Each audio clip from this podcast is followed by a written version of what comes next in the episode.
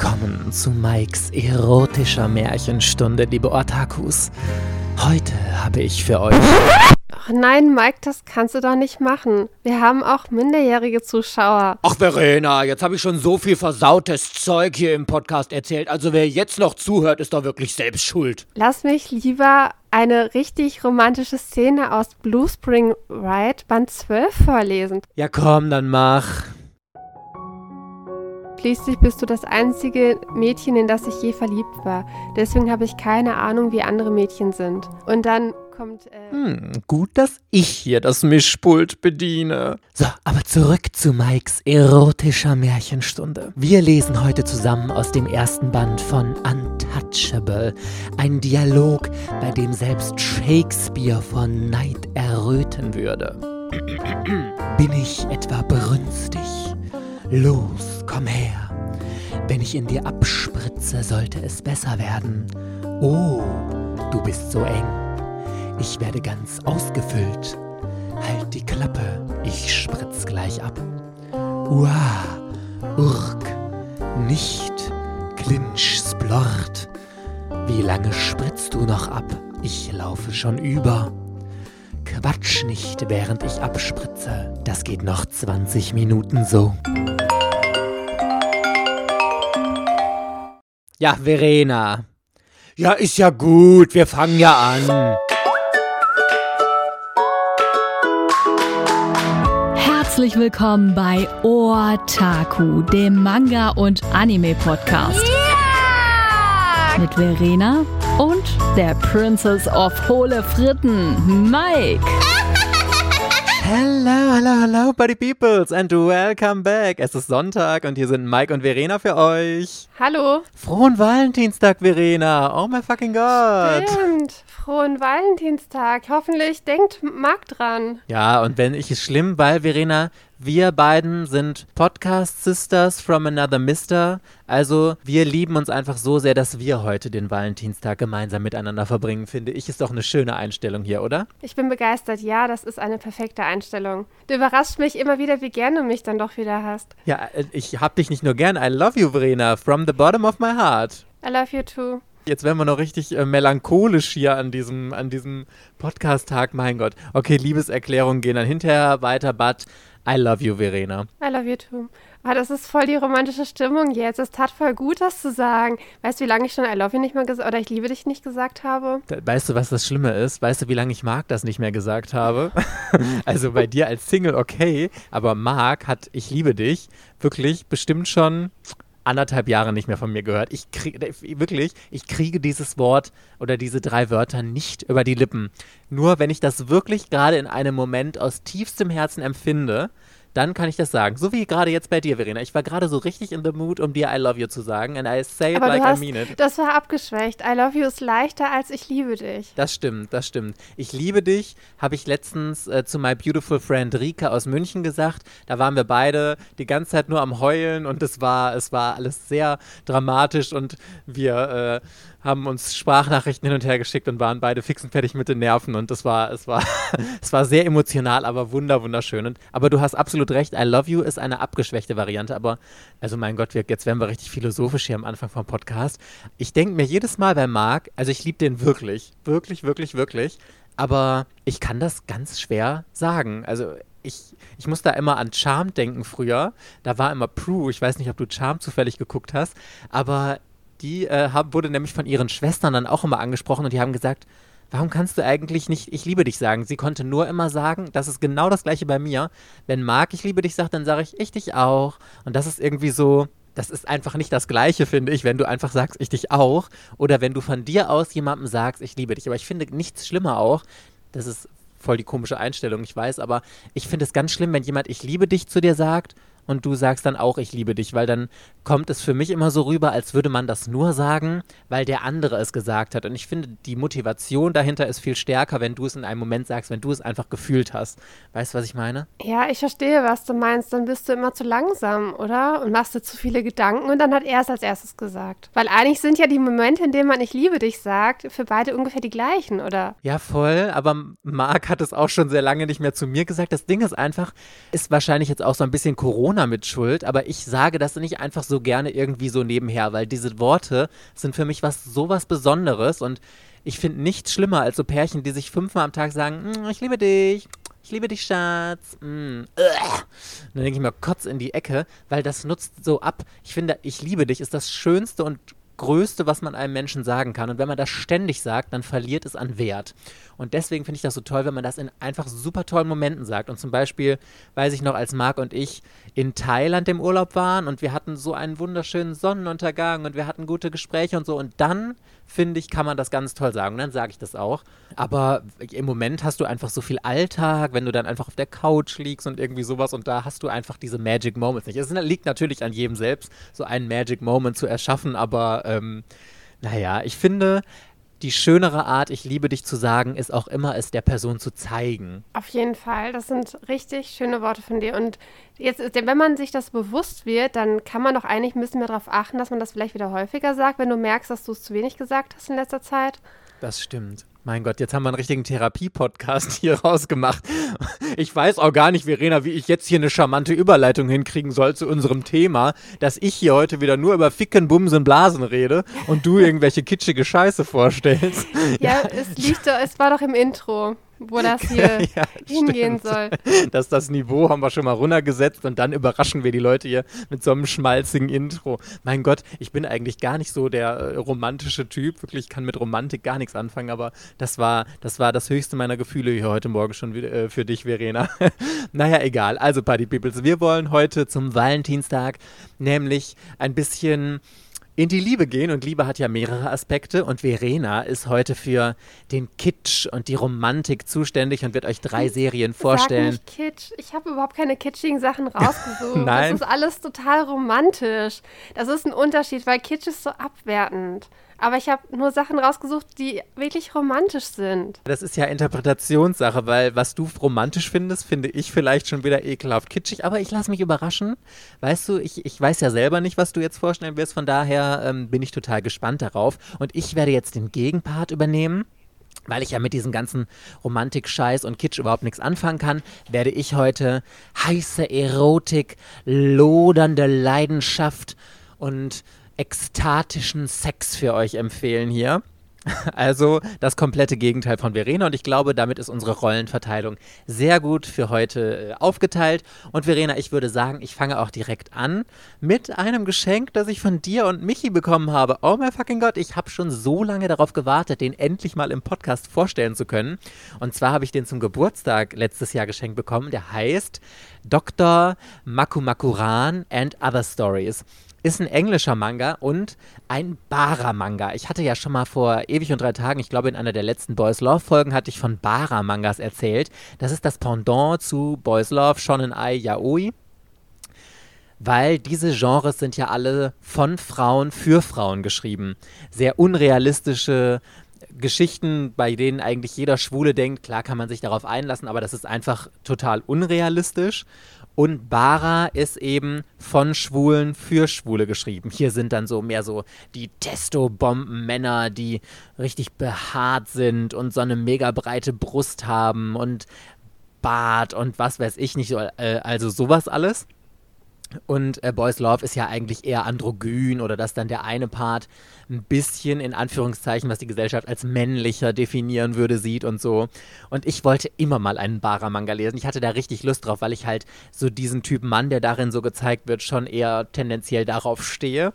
Und ich fand den gut, ist das falsche Wort, so fucking hot. Also es ist ein Kurzgeschichtenband auf Englisch, wie gesagt, der ist bei Bruno Gemünder geschrieben.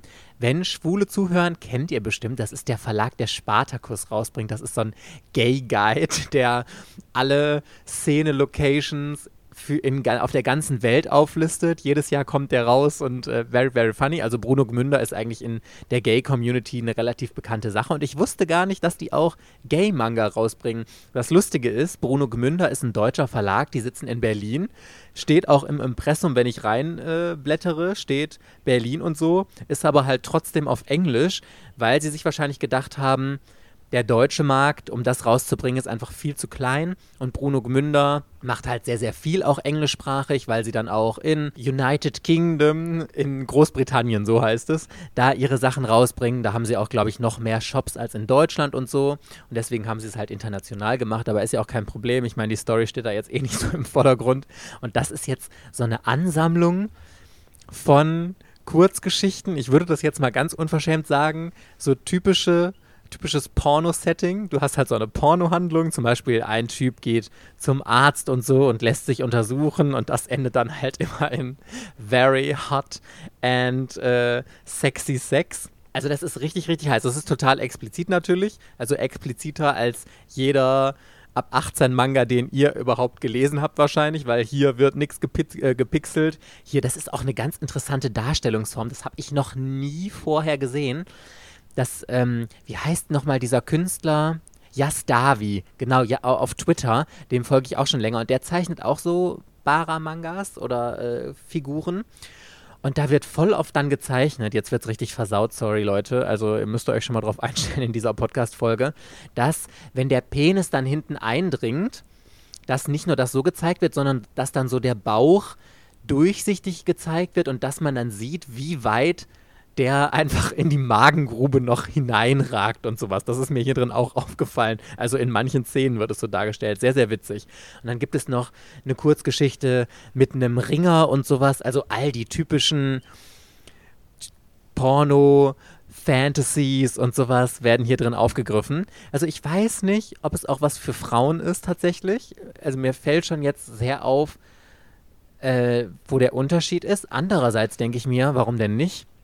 Also wenn Frauen doch auch Boys Love Sachen, in denen es richtig heiß zur Sache geht, lesen, warum sollten sie denn nicht auch auf sowas hier stehen? Es ist halt expliziter Sex und ja, mit relativ unspektakulären Stories drumherum, aber ich finde es total heiß und ich finde es super schade. Ich habe auch mal gegoogelt, ob es noch andere Bara-Mangas gibt, aber auf dem, selbst auf dem englischsprachigen Markt ist sowas fast nicht zu bekommen. Und wenn dann nur zu Preisen, wo du denkst, 80 bis 100 Euro oder so für einen Band, das ist ja wirklich, also das ist ja, das ist ja jenseits von Gut und Böse. Ähm, schade, schade. Deswegen muss man die meisten Sachen online lesen, aber wenn ihr sowas mal im Regal stehen äh, haben wollt, ich habe das übrigens, alle Mangas, die wir heute empfehlen, findet ihr wie immer unten in der Podcast-Beschreibung. Wenn ihr die darüber kauft, kriegen wir auch eine kleine Provision, also könnt ihr uns noch unterstützen. Just by the way, mal saying hier. Aber Dr. Makuma, Dr. Maku, Makuran and Other Stories heißt das, was ich hier als allererstes mal vorstellen möchte. Ja. Michi hatte den Manga auf jeden Fall gefunden und wir hatten wirklich beide geguckt und das genau festgestellt. Es gibt kaum englischsprachige Bara-Manga, deutschsprachig sowieso nicht. Und viele davon sind halt vergriffen, also dass es die wahrscheinlich nur ganz kurze Zeit gab und Wirklich, äh, wir hatten, hätten gerne den von dem Mann meines Bruders, der ist ja auch äh, Bara-Mangaka und wir hätten eigentlich lieber von ihm halt was gefunden. Aber da war nicht dran zu kommen äh, zu einem normalen Preis halt. Und dieses, was du meintest mit, keine Ahnung, nennt man das jetzt Querschnittszeichnung oder so des Körpers beim Sex, äh, das kommt tatsächlich also ich habe das auch schon in deutschsprachigen Boys Love Manga gesehen. Ich finde das aber, also die Sachen, die sind halt immer mit diesen kleinen Zensurstrichen und dann sind da noch ganz viele kleine Sprechblasen drauf, diese, die so die Geräusche beim Sex halt irgendwie darstellen sollen, so Smack und keine Ahnung was.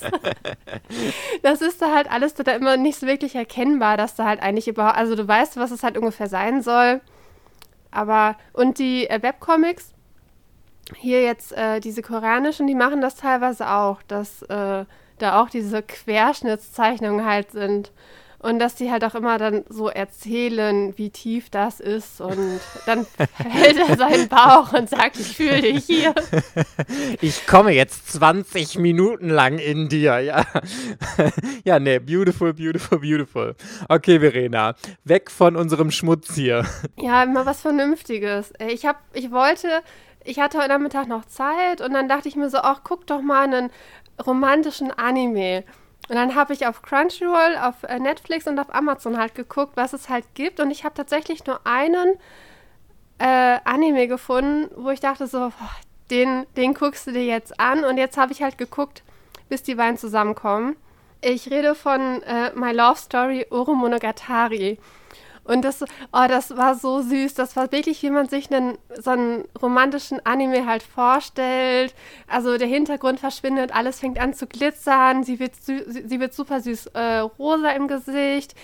Er ist total von ihr verzaubert. Es ist Liebe auf den ersten Blick halt alles. Ne? Dann dazu süße Musik und ich war richtig verzaubert. Und ich habe mir auch genau gemerkt, wie die beiden zusammengekommen sind. Das ist nämlich innerhalb, wie gesagt, der ersten drei Folgen halt passiert. Äh, man muss ja dazu sagen, Takeo, der Hauptcharakter, das wird auch irgendwie aus seiner Perspektive erzählt. Der ist ja irgendwie so, keine Ahnung, 1,90 Meter bis 2 Meter groß, total kräftig, hat so eine platte Nase, kleine Augen und so total dicke Lippen. Und er sieht halt, dementsprechend äh, ist er, entspricht er nicht dem Schönheitsideal dieser Schülerin an seiner Schule. Und äh, er wird aber von den ganzen Jungen wird er total angehimmelt, weil er halt mega sportlich ist und in jedem Sportverein, wo er halt mitmacht, sorgt er halt dafür, dass sie gewinnen und so. Und sein bester Freund Sunakawa, der ist halt richtig hübsch. Und alle Mädels stehen auf ihn. Und dann waren mehrere Rückblenden, dass praktisch äh, Takeo auf so ein Mädchen steht.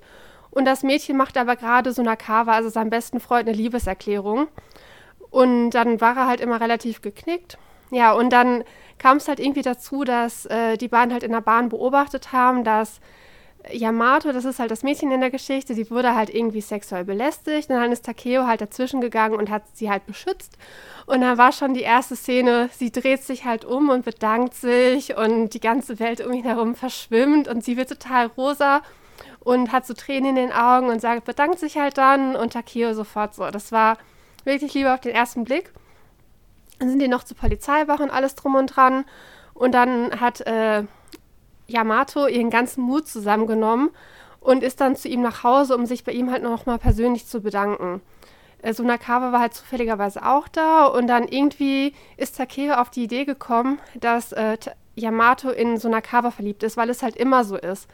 Äh, er wollte irgendwie nach Hause gehen und dann war das Yamato halt irgendwie unangenehm und dann äh, geht das, ging das halt die ganze Zeit so, dass äh, Takeo sich in den Kopf gesetzt hat, ich mache Yamato glücklich und wenn sie mit äh, Sunakawa zusammenkommen will, dann sorge ich dafür, dass Sunakawa mit ihr zusammenkommt, erkundigt sich dann bei ihm, ob er in jemand verliebt ist, was denn so sein Mädchentyp ist und alles drum und dran. Und jedes Mal, wenn äh, Yamato versucht, sich mit Takeo zu verabreden, schleppt er halt Sunakawa mit, weil er denkt, dass sie sich nicht traut, Sunakawa direkt zu fragen. Und sie erwartet von ihm, dass er ihr halt beim Verkuppeln hilft.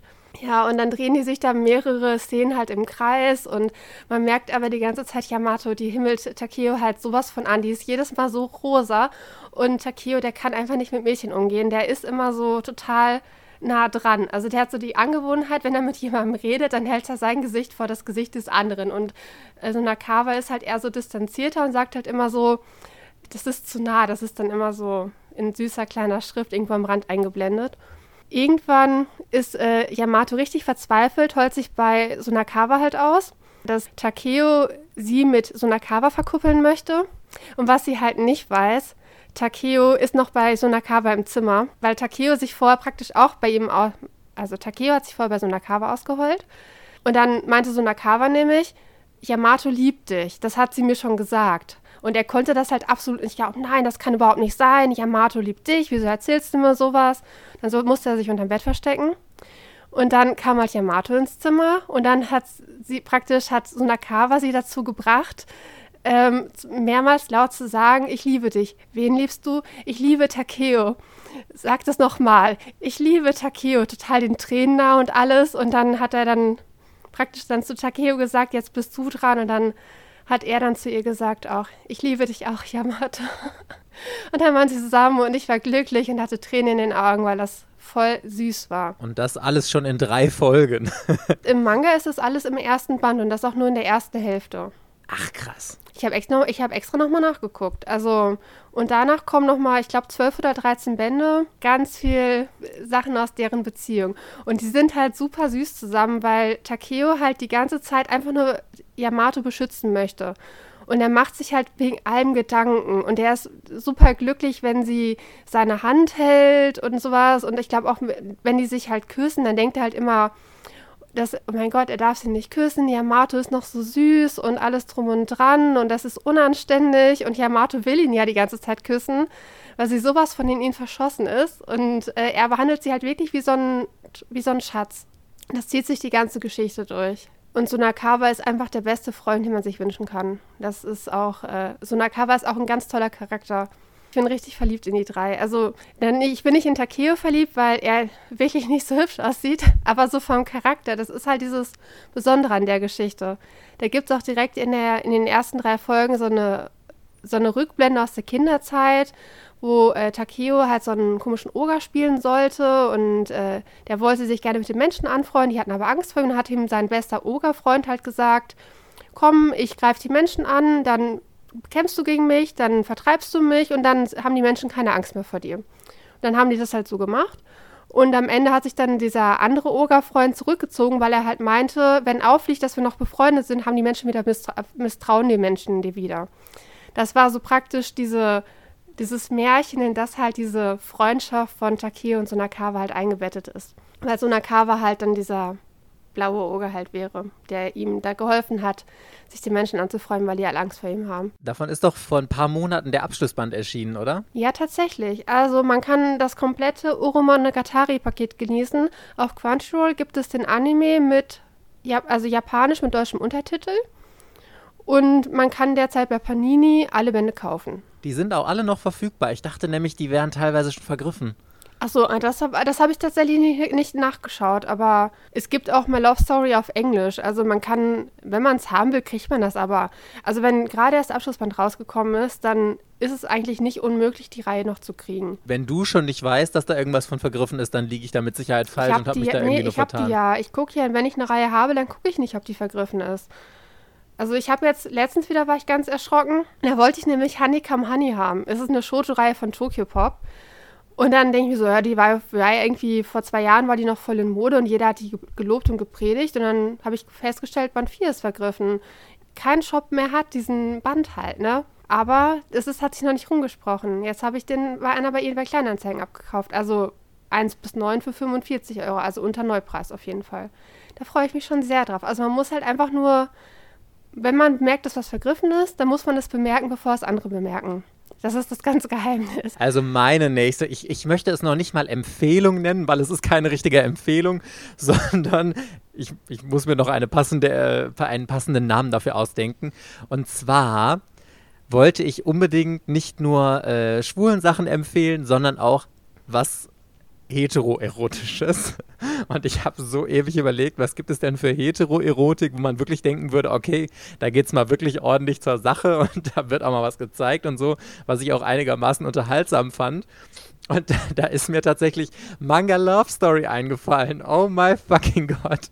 Das Geile daran ist, ich finde es so krank, dass diese Serie einfach immer noch läuft. Ich glaube, Carlsen äh, hätte auch gerne, dass die Serie endlich mal abgeschlossen wird, weil die, glaube ich, so gar nicht mehr wirklich in deren Programm passt, das sie sich zusammengestellt haben. Aber ich meine, die Serie läuft seit Ende der 90er und wahrscheinlich irgendwie Anfang 2000 oder so in Deutschland. Und sie können die natürlich nicht abbrechen einfach. Ist ja nicht deren Stil.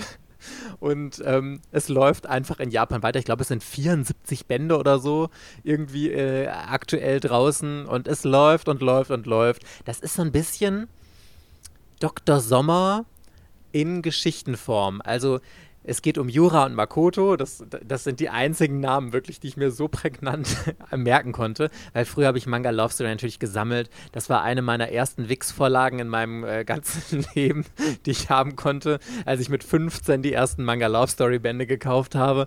Mein Gott, lang, lang ist her. I'm sorry, ich schwelge gerade in meinem Kopf in Erinnerungen.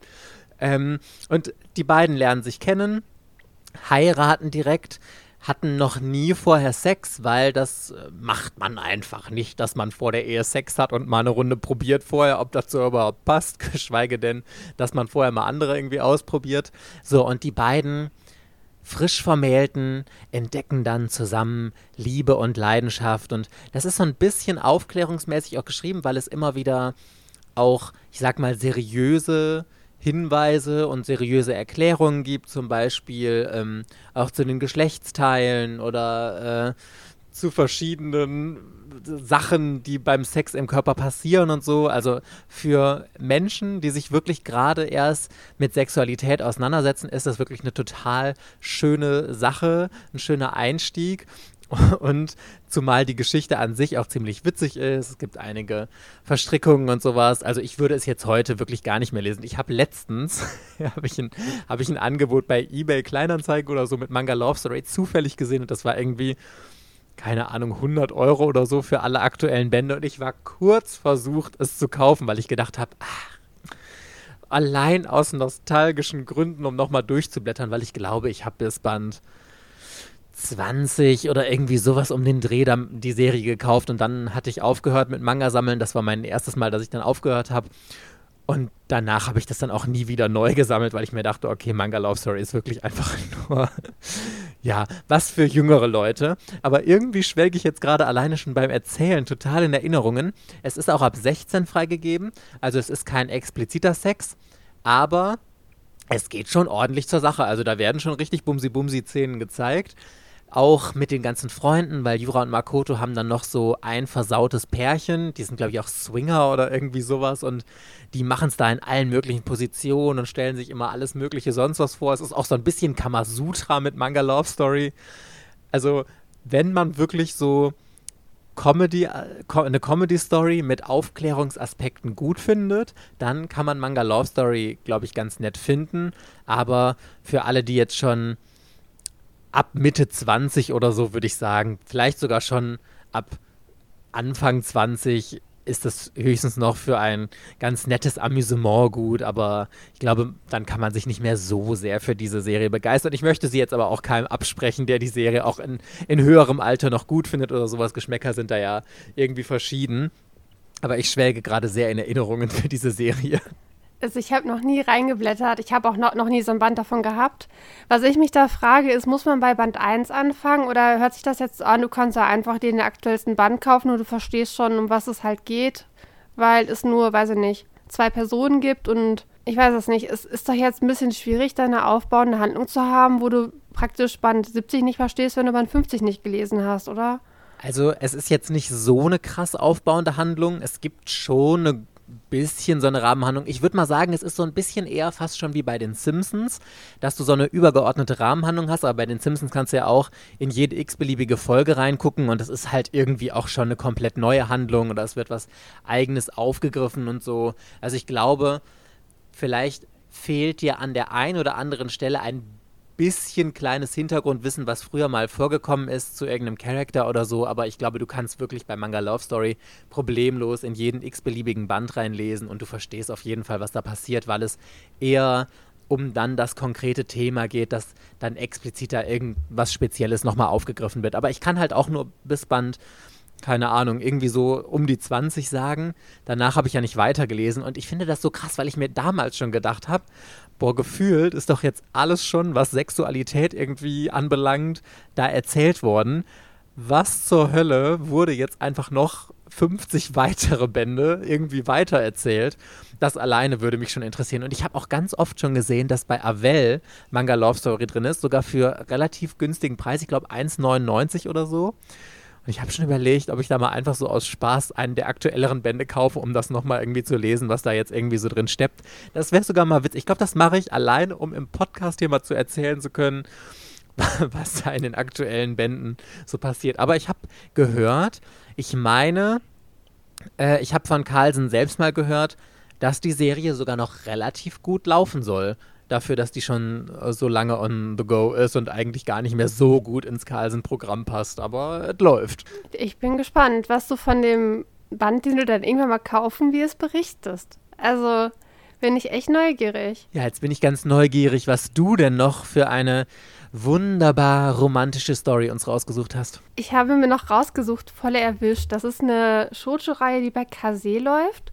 Es gibt sieben oder acht Bände derzeit und die Reihe läuft halt noch. Und die Geschichte erzählt halt die Liebesgeschichte von Serena und Mitsukawa. Äh, die sind irgendwie halt auf der Oberschule. Sie ist in der 11., nee, in der 10. und er ist in der 11. Klasse oder sowas in die Richtung. Also erstes Jahr Oberschule und zweites Jahr Oberschule. Und äh, irgendwie findet sie auf, auf ihrem Tisch halt so ein Liebeslied, das er irgendwie da drauf geschrieben hat und dann kommen die super, super schnell zusammen. Die Geschichte ist auch relativ äh, erwachsen, also nee, erwachsen ist das falsche Wort, aber die ist halt nicht so kindlich naiv und so ausgeschmückt, weil es werden halt relativ schnell, äh, dass die anfangen sich zu küssen und dass er auch irgendwie mehr halt möchte oder dass er sie auch mal traut, sie zu berühren und sowas in die Richtung. Äh, dann das Thema Ex-Freundin. Er hat halt schon mal Sex gehabt. Der hatte irgendwie im Sommer mal eine Affäre am Strand, irgendwie mit so einer Kellnerin. Und da wird halt auch richtig gut mit umgegangen. Und um, ich habe jetzt eine praktisch mehr etwas genauer vorbereitete Szene aus dem dritten Band. Da sind nämlich ähm, Serena und Mitsukawa sind irgendwie auf so einem Ausflug mit Freunden und Serena hat aber ihren Eltern erzählt, dass nur Mädchen dabei sind. Also die wissen gar nicht, dass sie mit einem Jungen unterwegs ist. Und die sind halt abends relativ ungestört und dann äh, liegen die beiden halt zusammen auf dem Sofa. Und Mitsukawa stellt dann in den Raum, dass er gerne mit ihr Sex haben möchte. Und dann erstmal so zwei Seiten, nur so Serinas total große Augen und dann überlegt sie, was sie jetzt machen möchte. Und man hört halt nur so, man hört nicht, man liest halt, dass halt ihr Herz total stark klopft. Und dann fand ich halt aber voll gut, weil sie dann nämlich Stopp sagt, dass sie dann sagt, dass sie das noch zu früh findet. Sie ist erst in der zehnten und dann hat sie ja noch ihren Eltern gesagt, dass sie bei Freundinnen ist und das findet sie halt nicht richtig. Und dann fragt sie halt, ob sie das, ob er das albern findet und dann sagt er aber nein, ich akzeptiere das. Deswegen, was meine ich halt mit, das ist halt eine intelligente Szene, weil dann Serena nämlich dann eingesteht, dass sie tatsächlich Angst davor hat, das erste Mal zu haben und dass sie gar nicht genau weiß, was sie erwartet. Und dann reden die darüber. Und dann schlägt Mitsukawa ihr halt vor, dass, ihr das, dass er ihr das halt zeigt, ohne sie zu berühren. Dass er dann erklärt, dann würde er sie halt ähm, küssen und dann würde er auch seine Hände benutzen und dann würde er es hier anfassen und so weiter. Und erklärt ihr halt das dann alles so ein bisschen und dass sie sich das halt irgendwie besser vorstellen kann. Und dann äh, fragt sie halt noch relativ intelligent weiter, weil ja ganz viele Mädchen halt irgendwie glauben, wenn man ähm, mit dem Freund schläft, dann ist er auf einmal unglaublich krass in sie verliebt. Also, dass das halt die Beziehung richtig festmacht. Und das spricht sie dann nämlich auch an, dass sie dann fragt, ob ähm, sich zwischen dem Mann irgendwas verändert, ob die Gefühle dann noch viel besser werden und ähm, ob sie dann nur noch Augen füreinander haben und wenn die halt miteinander schlafen, ob das dann bedeutet, dass sie dann für immer zusammenbleiben. Und das bringt Mitsukawa tatsächlich ganz schön ins Grübeln, weil er ja das praktisch gar nicht so gesehen hat. Für ihn war das eher so, wir könnten das jetzt mal machen. Er findet sie süß und ich glaube, Jungen stehen sowieso ganz gerne auf Sex und die Mädchen sind immer die, die sich da so viel hineininterpretieren. Naja, dann sagt er am Ende, dass es so wird, wie sie sich das halt vorstellt, aber dass er dann sich eingesteht, dass er wohl selber nicht der, also dass er nicht derjenige war, der, der halt bereit war. Und ich fand die Szene halt wirklich gut. Also sowas liest man halt selten. Die meisten äh, Shoujo-Manga thematisieren sowas halt überhaupt nicht. Nee, es wird eigentlich gar nicht thematisiert. Also dieser Junge hat niemals Lust auf Sex und ist immer praktisch die komplette Schulzeit mit Händchen halten und dreimal küssen im Jahr einverstanden. Und das ist ja total unrealistisch. Und dieses andere Extrem, dass die halt voll viel Sex haben wollen, das ist auch, glaube ich, ein bisschen zu viel. Und hier werden dann halt relativ gute Werte vermittelt. Also, dass halt es okay ist. Also, natürlich, es gibt Ex-Freunde, mit denen muss man halt auch umgehen können. Das erste Mal macht die Beziehung nicht besonders, also nicht besonderer, es kann auch sein, dass danach mit dem Typen halt Schluss ist. Man soll sich nicht unter Druck setzen. Man soll das erst machen, wenn man dafür bereit ist. Man muss praktisch über, miteinander reden, damit man weiß, was einen erwartet. Und die hatten auch voll die süße Valentinstagsszene. Die sind ja schon ein bisschen länger zusammen und dann hat sie sich halt mega viele Gedanken gemacht, was sie halt äh, schenken soll. Und die schenken in Japan sich ja mit Schokolade und dann hat sie ihm praktisch erstmal so eine Pralinenpackung geschenkt, so mit neun verschiedenen Geschmacksrichtungen irgendwie. Dann hat halt einer davon gegessen.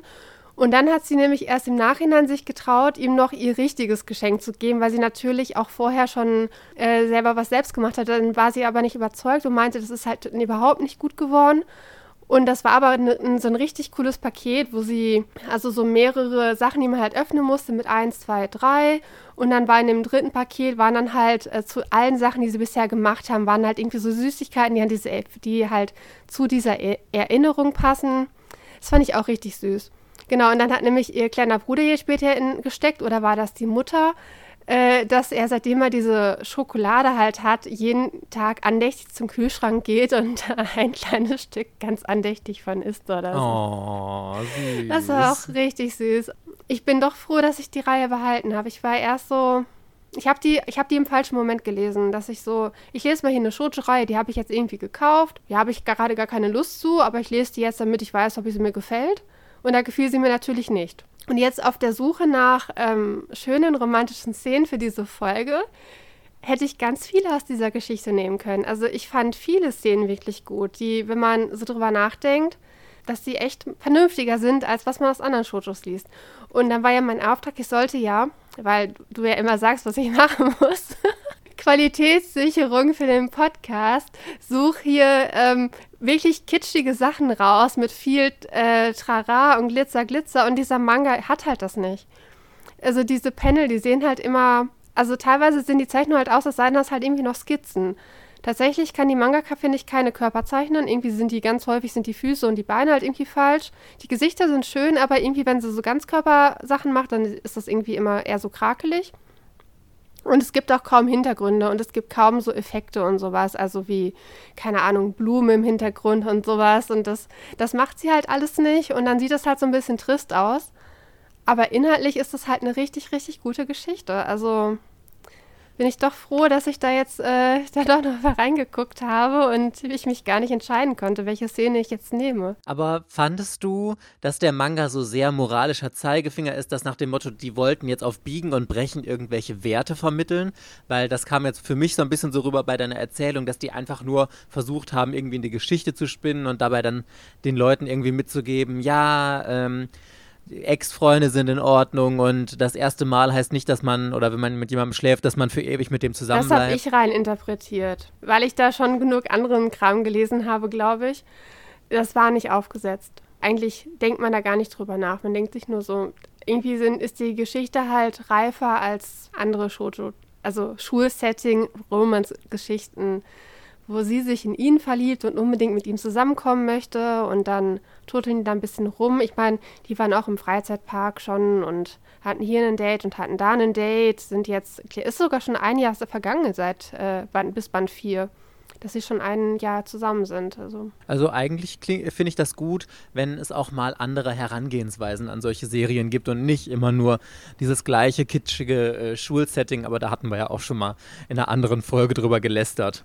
Ich bin nicht sicher, aber ich glaube, ich habe diese Story, die ich jetzt vorstellen möchte, schon mal irgendwann erwähnt. Das ist noch eine schlechtere äh, Empfehlung von mir als schon Manga Love Story war, weil mit diesem Manga, den ich euch jetzt hier, von dem ich euch erzählen möchte, habt ihr noch viel, viel mehr Probleme. Und zwar Vampire Master bzw. Dark Crimson von Satoshi Urushihara.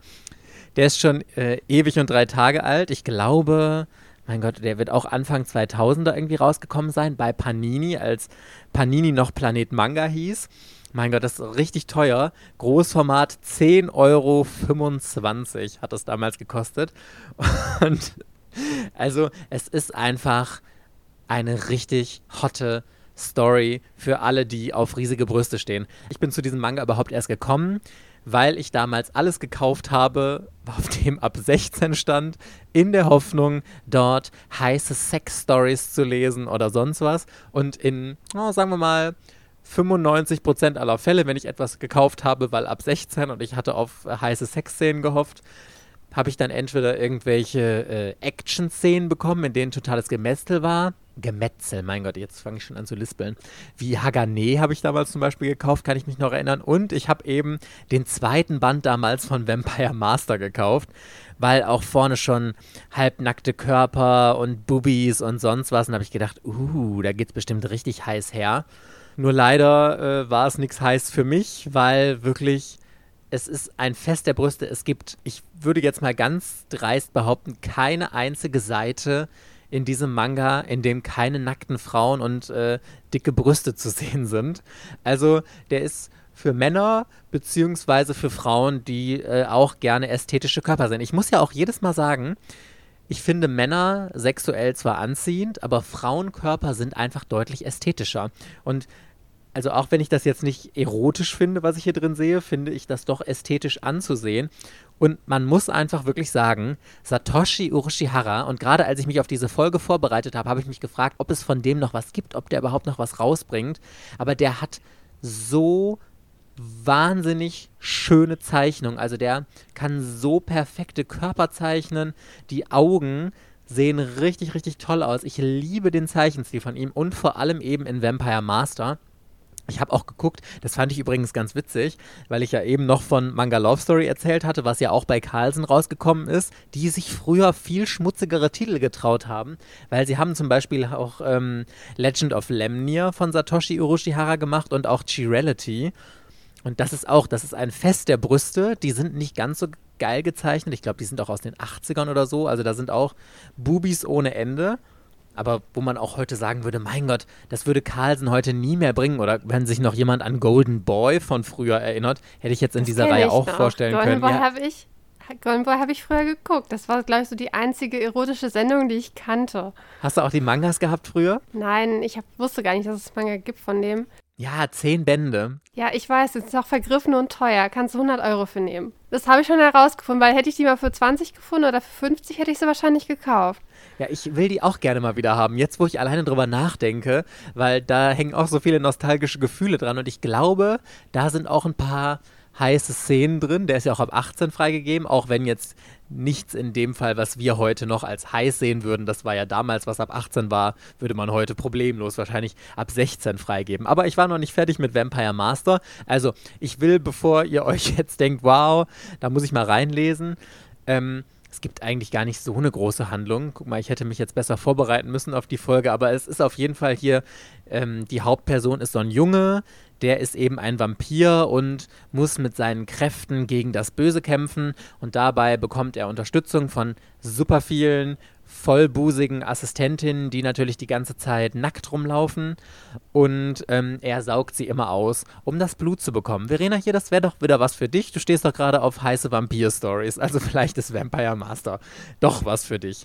So, das Problem bei Vampire Master ist, zwei Bände, also es sind drei Bände erschienen, dann ist die Serie abgebrochen worden in Deutschland. Und ich glaube auch in Japan. Und zwei dieser Bände, nämlich Band 1 und Band 3 sind indiziert, also als jugendgefährdend eingestuft. Und dürfen offiziell nicht verkauft werden, aber man findet sie eigentlich problemlos. Die werden auch auf eBay Kleinanzeigen und so, sehe ich die immer regelmäßig. Also wenn ich meine, die Story, ganz ehrlich, es geht hier um die Erotik in diesen Werken, um wunderschöne Zeichnungen und allein das war der Grund, warum ich mir die jetzt überhaupt irgendwann nochmal gekauft habe, weil ich das so cool finde. Ähm, ich ich habe die Story nie groß gelesen. Ich kann mich da noch nicht mal mehr richtig dran erinnern, also ganz, ganz grob, aber ich, ich hätte tatsächlich mal wieder Lust, das zu lesen.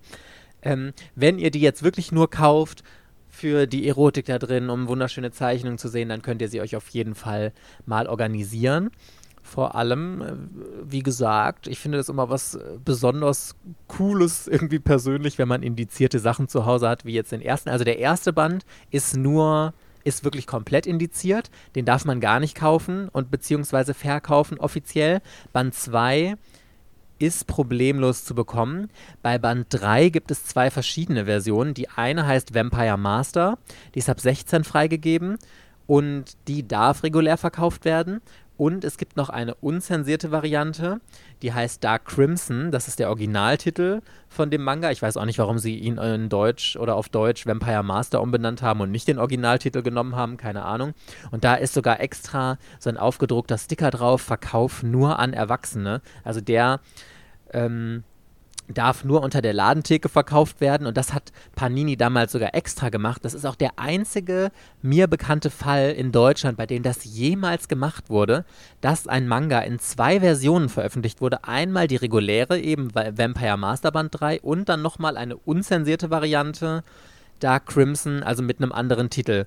Kostet auch 1 Euro mehr als die reguläre Variante, 11,25 Euro.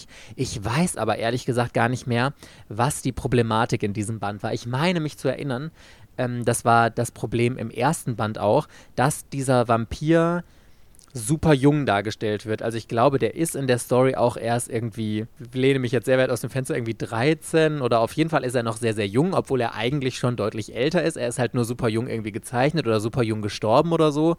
Und der hat halt auch Sex mit, mit den Frauen und sowas. Und ich glaube, das war dann doch alles ein bisschen zu prekär, um es in Deutschland dann einfach so zu veröffentlichen. Und deswegen ist dieser Band indiziert worden. Warum Band 2 nicht indiziert worden ist, weiß ich nicht. Und ich bin auch nicht hundertprozentig sicher, ob es von Band 1 nochmal eine Neuauflage gab, die zensiert wurde und dass das überarbeitet wurde. Aber ich habe auf jeden Fall die unzensierte Originalversion hier vor mir liegen. Ich finde das Prinzip sehr interessant, dass äh, Panini da mal zwei Versionen rausgebracht hat, zensiert und nicht zensiert und dann die zensierte halt mit Aufpreis. Ich weiß gar nicht, ob sowas heutzutage noch möglich wäre. Es kommt ja immer mehr davor, dass äh, Manga vor oder Manga, Manga-Verlage vor dem Problem stehen, dass halt jetzt boah, voll das heftige Kapitel, keine Ahnung, Band 10 oder so erschienen ist. Und das musste halt zensiert werden. Und halt die Möglichkeit, aber irgendwie hieß es doch, Manga, für Manga gibt es nicht so eine Altersbegrenzung. Also man kann nicht einfach sagen, der Manga ist erst ab 18 zu verkaufen. Das ist doch nur eine Empfehlung. Ja, außer sie werden indiziert. Ja, aber das macht ja nicht der Manga-Verlag. Der, der sagt doch nicht, wir, wir zensieren, dieses, wir ähm, indizieren dieses Buch. Das muss doch dann so eine unabhängige Organisation machen. Und der Manga-Verlag meldet, meldet doch nicht selber an, dass es indiziert werden soll. Panini hat es meines Wissens nach damals gemacht. Sie haben extra zwei Versionen rausgebracht, weil sie wussten, dass die äh, Bundesprüf Bundesprüfstelle für jugendgefährdende Medien das indizieren würde.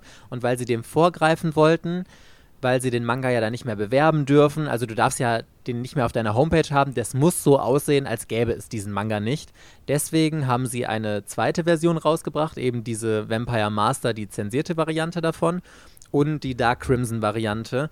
Vorausschauend einfach nur. Von Band 3, weil sie aus den Erfahrungen mit Band 1 gelernt haben. Ganz genau richtig. Und ich finde das super interessant, weil man muss ja mal überlegen, Satoshi Urushihara und dieses Vampire Master ist ja damals schon eine Nische gewesen. Also das hatte ja schon, würde ich jetzt mal behaupten, ein relativ kleines Publikum dafür, die das gekauft haben und dass Panini dann nochmal entschieden hat, wir bringen von diesem einen Band zwei Versionen. Also will gar nicht wissen, was für eine unfassbar kleine Auflage gerade von dieser unzensierten Variante gedruckt werden musste, weil die ja auch nicht beworben werden durfte und wie viele wussten damals, dass es diese Version überhaupt gibt.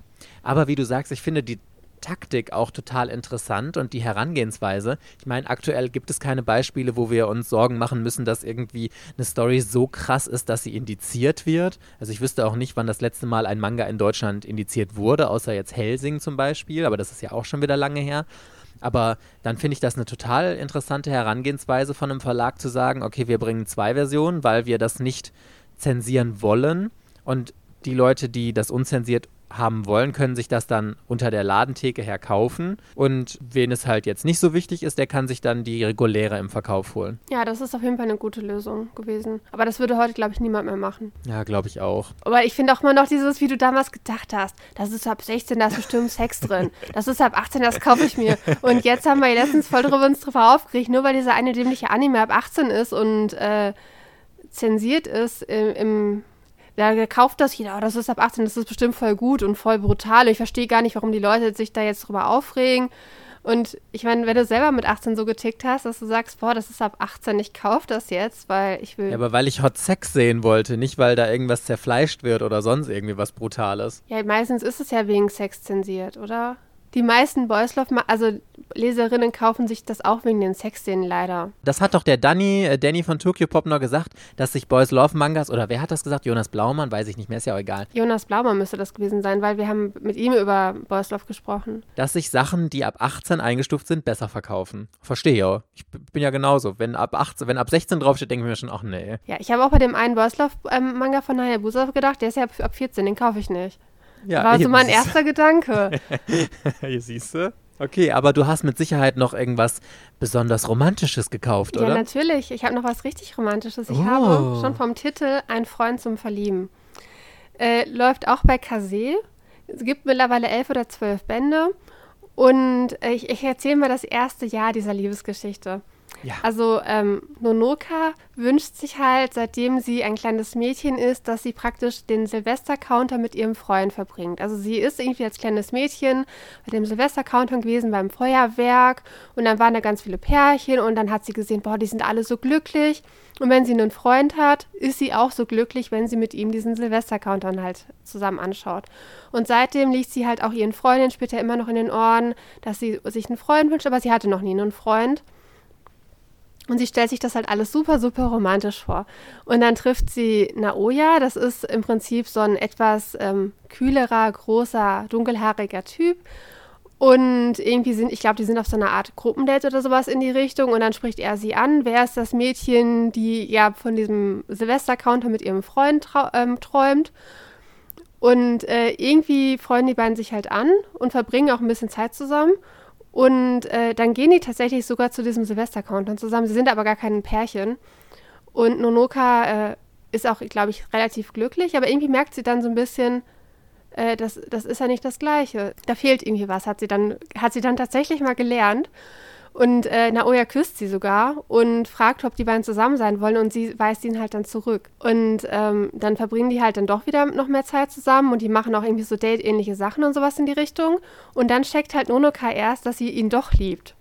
So, und dann kommt erstmal so ganz langes Hin und Her, dass dann taucht noch seine Ex-Freundin auf, die ein bisschen für Ärger sorgt.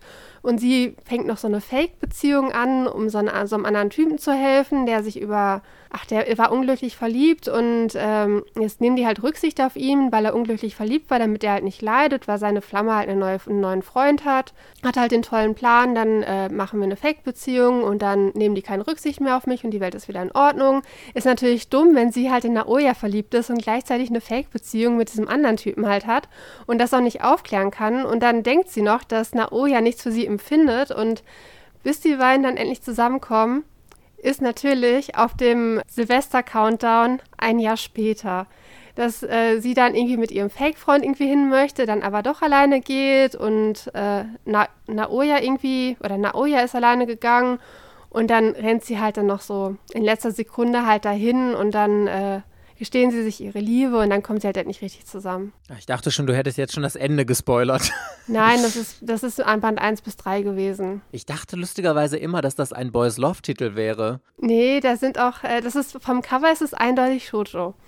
Also das kann man auch nicht mit einem Boys Love verwechseln, weil sie ist halt auf jedem Cover gefühlt immer gigantisch halt drauf. Also eigentlich immer ihr Kopf und Naoyas Kopf und so sieht fast jedes Cover aus. Ich muss noch mal gucken. Ich weiß auf jeden Fall, dass ich den ersten Band mal hier hatte. Oder ich verwechsel das gerade mit einer Serie, die mehr als Freunde heißt. Es gibt viele Titel. Es gibt hier einen Lehrer zum Verlieben. Es gibt ganz viele Titel, die mit äh, Freund oder Liebe halt irgendwie eine Kombination halt jetzt als Schote oder als äh, Boys Love auf dem Markt sind. Auch wenn mir nicht mal Beispiele jetzt gerade einfallen, mit denen man es verwechseln könnte. Aber auf jeden Fall, ich finde es jetzt nicht schlimm, wenn ich erzähle, wie die beiden halt zusammenkommen. Nein. Weil es halt die ersten drei Bände sind und die sind ja schon seit drei Jahren oder so draußen. Das Wertvolle an dieser Geschichte, also das Wertvolle, das hört sich ja voll an, das sei das so voll lesenswert. Nein, also auf jeden Fall. Nö, ist gar nicht lesenswert. Ich empfehle das einfach nur so, obwohl das totaler Ramsch ist. Kauft es Nein, nicht. also die Geschichte zeichnet sich halt eher dadurch aus, dass sie halt im Laufe der Zeit besser wird. Und ich mag Geschichten lieber, wo die halt früh zusammenkommen und äh, dann praktisch der Manga die, Geschichte, die Beziehung von den beiden halt erzählt. Und andersrum so Geschichten, wo die halt Ewigkeiten Probleme haben und das Ganze am Ende zusammenkommen und dann ist der Manga vorbei, die finde ich halt viel blöder. Und das ist halt jetzt wieder eine Geschichte, wo die halt super schnell zusammenkommen. Also jetzt, die haben in dem Manga halt ein Jahr gebraucht, aber danach kommen ja noch mal über zehn Bände, wo dann deren Beziehung erzählt wird und wie die da Fortschritte machen und was die halt dann zusammen erleben. Und da finde ich, wird der Manga von äh, Band zu Band immer besser. Ich war zwischenzeitlich, muss ich jetzt ehrlich sagen, am Überlegen, bei einem Freund zum Verlieben, so, äh, dass ich den verkaufe. Und dann wollte ich den aber nie zu, also ich wollte ihn nie so günstig abgeben. Und dann habe ich ihn halt immer behalten und habe dann tatsächlich immer noch den neuen Band gekauft. Also ich hatte den bei eBay Kleinanzeigen zum Verkaufen drin, kaufe aber trotzdem den neuen Band, wenn er halt rauskommt. Denke mir, ja, aber den lese ich den, dann lese ich den halt noch und wenn, wenn er mir immer noch nicht gefällt, dann verändere ich die Anzeige und dann verkaufe ich nicht 1 bis 7, sondern 1 bis 8. Und jetzt habe ich ihn halt aber nie verkauft und ähm, jetzt bin ich halt froh, weil ich mittlerweile die Geschichte richtig gut finde. Und das ist halt, man muss bei diesen romantischen Geschichten, man muss halt wirklich in Stimmung dafür sein, weil sonst ist es halt erstmal so, man kann halt von so viel genervt sein in diesen Romance-Mangas. Jetzt, man könnte davon genervt sein, dass die ein Jahr brauchen, bis sie zusammenkommen, weil diese Fake-Beziehungen und dann taucht noch die Ex-Freundin auf, die, die da rummischen muss. Und es ist halt auch wieder nicht so kitschig. Also es gibt keine Blumen und sowas. Und es gibt relativ wenig von diesen großen leeren Panel mit sein Gesicht, ihr Gesicht, sein Gesicht, sie küssen sich. Das sind dann irgendwie vier, sechs Seiten. Und es ist halt nichts passiert, bis auf so eine romantische Stimmung, die vermittelt werden soll. Es ist halt alles wieder so ein bisschen reduzierter vom Zeichenstil. Das finde ich ja nicht schade. Ich hätte gerne so einen richtigen Kitschmanga gefunden, wo alles voll mit Rosen und Sternen und Glitzer und so ist. Arina Tanemura. Ja, aber da, da es kommen ja gar nicht so richtig Beziehungen drin vor. Das ist ja dann so viel Fantasy halt irgendwie. Also ich kenne von ihr keine Geschichte, wo die Romanze im Mittelpunkt steht. Shinji Domei Cross oder nicht? Hast du da nicht gesagt, dass sie die ganze Zeit sich um diesen Typen kümmert und dass der sie voll ausnutzt? Ich dachte, das wäre jetzt so, dass sie halt eher so seine Dienerin ist oder sowas in die Richtung. Aber halt so von der Art kenne ich von ihr keine Geschichte, die so ist, aber ich habe ja auch nicht alle gelesen. Die sind eher so Fantasy-mäßig, dass halt immer noch irgendwie so ein Abenteuer halt irgendwie mit reingebaut werden muss und dann, also es gibt halt in ganz vielen Fantasy-Geschichten halt auch so romantische Momente, nur ich weiß dann immer nicht auswendig, wann die sind und es ist ja auch nicht das Zentrum der Geschichte, sondern es ist halt nur so nettes Beiwerk, dass da noch irgendwas toll Romantisches passiert. Apropos übrigens Arina Tanemura, ich habe mich richtig geärgert. Ich habe heute Morgen eine E-Mail von Amazon bekommen, dass mein Versand nach hinten verschoben wurde. Hier, da kommt ja jetzt von Frozen 2, hat sie ja so einen Einzelband gezeichnet, die Story von Frozen 2 als Manga. Habe ich ja schon vor ewig und drei Tagen vorbestellt, als der rauskam. Und der hätte jetzt eigentlich schon längst rauskommen sollen. Und anscheinend ist jetzt das Veröffentlichungsdatum nochmal verschoben worden. Das ist ja, der sollte ja eigentlich schon vor einem Jahr rauskommen. Dann sollte er irgendwie im Herbst, äh, Herbst letzten Jahres rauskommen. Und jetzt, jetzt. Und jetzt ist er schon wieder nicht rausgekommen. Und ich frage mich, what is the fucking problem? Ich muss mal mich informieren, ob der vielleicht in Japan auch noch gar nicht fertig ist, ob der deswegen immer verschoben wird oder ich frage mich, wo ist das Problem? Also ein Einzelband, das kann doch nicht so ein Problem sein, da irgendwas fertig zu machen, ey. Boah. das regt mich auch immer auf, wenn Sachen verschoben werden. Dann kriegst du halt irgendwann von Amazon so eine E-Mail, Bestellverzögerung, neues voraussichtliches Lieferdatum, drei Monate später. Das ist bei die Rosen von Versailles irgendwie ganz oft. Also ich kriege das, also nicht ständig, also jetzt, die Vorbestellung ist ja schon Ewigkeiten her, aber ich habe da schon mehrere E-Mails bekommen, kommt später, jetzt kommt er doch wieder früher, jetzt muss ich nur fünf Monate warten, jetzt muss ich wieder vier Monate warten, dann muss ich sieben Monate warten. Ja, ich fühle mit dir, nur nicht bezüglich Frozen 2. Da denke ich, das ist aber wir werden es alle erfahren, wenn du ihn bekommst, weil dann gibt es wahrscheinlich eine Sondersendung. Ich möchte übrigens hier nochmal was nachreichen. Und zwar habe ich, während du gerade erzählt hast, einmal bei Wikipedia nach Dark Crimson gesucht. Und es gibt tatsächlich eine, äh, einen Unterpunkt, der heißt Indizierung. Fand ich ganz interessant. Ich muss das mal kurz vorlesen hier. Nach dem Erscheinen des ersten Bandes in Deutschland 2002, mein Gott, es ist fast 20 Jahre her, ey, wurde dieser noch im gleichen Jahr von der Bundesprüfstelle für jugendgefährdende Medien in die Liste der jugendgefährdenden Medien aufgenommen genommen. Vampire Master war damit der erste in Deutschland indizierte Manga-Band. Planet Manga reagierte auf die Maßnahmen, indem die folgende Auflage eine Änderung der Dialoge erhielt, indem Helen, also das ist eine der äh, Protagonistinnen da, nicht mehr als minderjährig beschrieben wird. Auch diese Version wurde aber dann 2002 noch indiziert. Die folgenden Bände, also tatsächlich schon am Band 2, wusste ich es auch selber gar nicht, wurden in jeweils zwei Versionen veröffentlicht. Mit dem Titel Dark Crimson erscheint eine Adult-Version mit der Altersempfehlung ab 18. Der Titel Vampire Master hat eine Altersempfehlung ab 16. Mit ihm wird eine gekürzte Version verkauft, in der die Seiten mit expliziter Gewalt entfernt wurden. Im April 2005 wurde auch der dritte Band von Vampire Master indiziert. Aber guck mal, das heißt, der zweite Band ist auch in zwei Versionen erschienen, ist aber nicht indiziert worden. Siehst du, das ist das, was du eben meintest. Der Verlag indiziert das ja nicht. Und tatsächlich ist Band Band 2, dann sind beide Versionen durchgewunken worden. Nur der dritte Band, der ist auch indiziert worden. Ich bin gespannt, was du in die äh, Podcast-Beschreibung verlinkst. Ich glaube, muss ich mal gucken, bei Amazon kann man die sogar noch finden. Ansonsten irgendwas Charmantes werde ich finden. Guck mal, das ist jetzt ein Grund, in die Podcast-Beschreibung zu gehen und zu gucken, was ich da bei Vampire Master Schrägstrich Dark Crimson verlinkt habe.